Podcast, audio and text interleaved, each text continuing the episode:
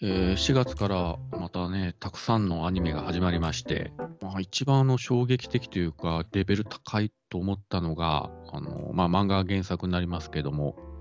えーはまあ、アイドルを主人公にした推しの子というね、あ特にあのすごかったのが、まず第1話がですね、約90分、3話分を一挙にやってるんですね、まとめて。90分？なんでだろうと思ったら、まあ、これネタバレになるから言いませんけど、まずこれを3話でやってしまう、まあ3話分でやってしまうというのが、非常にあの意味のあることで、これは確かに一気にやらざるを得ないだろうと、これを普通に30分で分割しちゃダメだよという、まあコメディ的な部分もあれば、ちょっとファンタジー的な部分もあれば、あるいは芸能界の裏話的なハードな展開もあるんですけども、あまあ、ともかくね、あの、この1話のラストは衝撃的なので、あの、できるだけあの、ネタバレを、